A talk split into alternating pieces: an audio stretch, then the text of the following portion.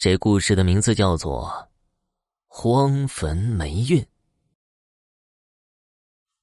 首先我要说的是，我是一名垂钓爱好者，喜欢到处去钓鱼。这件事儿就得从我和青山一块儿去钓鱼说起。半个多月前吧，我们找到了一个新的地方，在大清河的一段水域上。我们选了一个不错的地方打了窝，开始下竿了。坐了没多一会儿，我就想去撒泡尿，然后就走向了河边的一个小树林。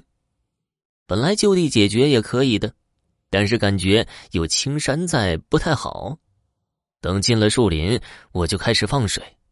就在我一身放松的时候，听见好像有人在叫我。就是那种像蒙着被子一样的声音叫我的名字。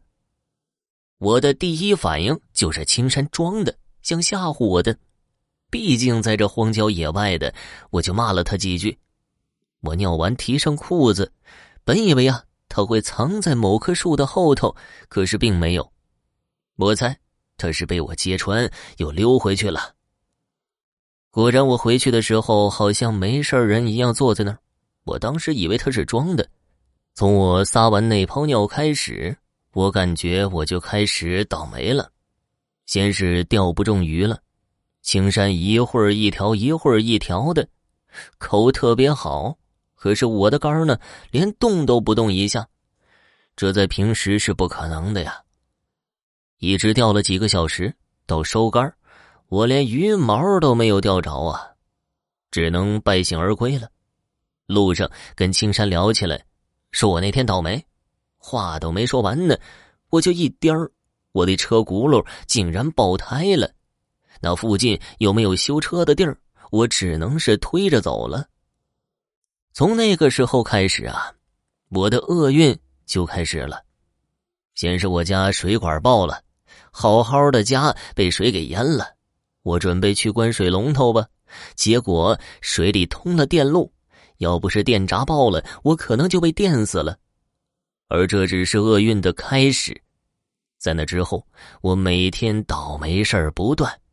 比如啊，好好的走着路呢，脚下会突然一绊，无故的就摔跟头。如果摔个跟头是意外，可一条路上能连摔三次，就没办法解释了吧？而且啊，这还不算完呢。平日里见不到鸟雀的街上，会突然落下鸟屎，而且正落在我的身上，连路人都觉得我是倒霉呀。路人讥笑，我却一阵阵心里发寒呢。一个人怎么会那么倒霉呢？开始的时候只是摔跤落鸟屎，后来就危及性命了。那天过马路。我明明看着是绿灯的，就迈步过人行道，然后一辆车冲着我就开了过来，我完全就没防备，司机也没防备，刹车也来不及了，然后我就什么都不知道了。我是在父母的呼唤中醒过来的，我人已经躺在医院了。我妈说呀，交警查了我被撞时的监控，我过马路的时候是红灯。我看到的却是绿灯，我也感觉到奇怪，就把这一段时间以来遇到的事儿跟他们说了。我父母也吃惊不小，觉得这事儿蹊跷。等我出了院，我妈带我去见了一个人，说是看事儿的。他说呀，我每倒一次霉运，事就少一份而且啊会越来越倒霉，最后就是一死。他问我那段时间做的事儿，最后让我带他去了我和青山钓鱼去撒尿的树林。我那泡尿，不是尿在土包上了，而是尿在一个荒坟包上了。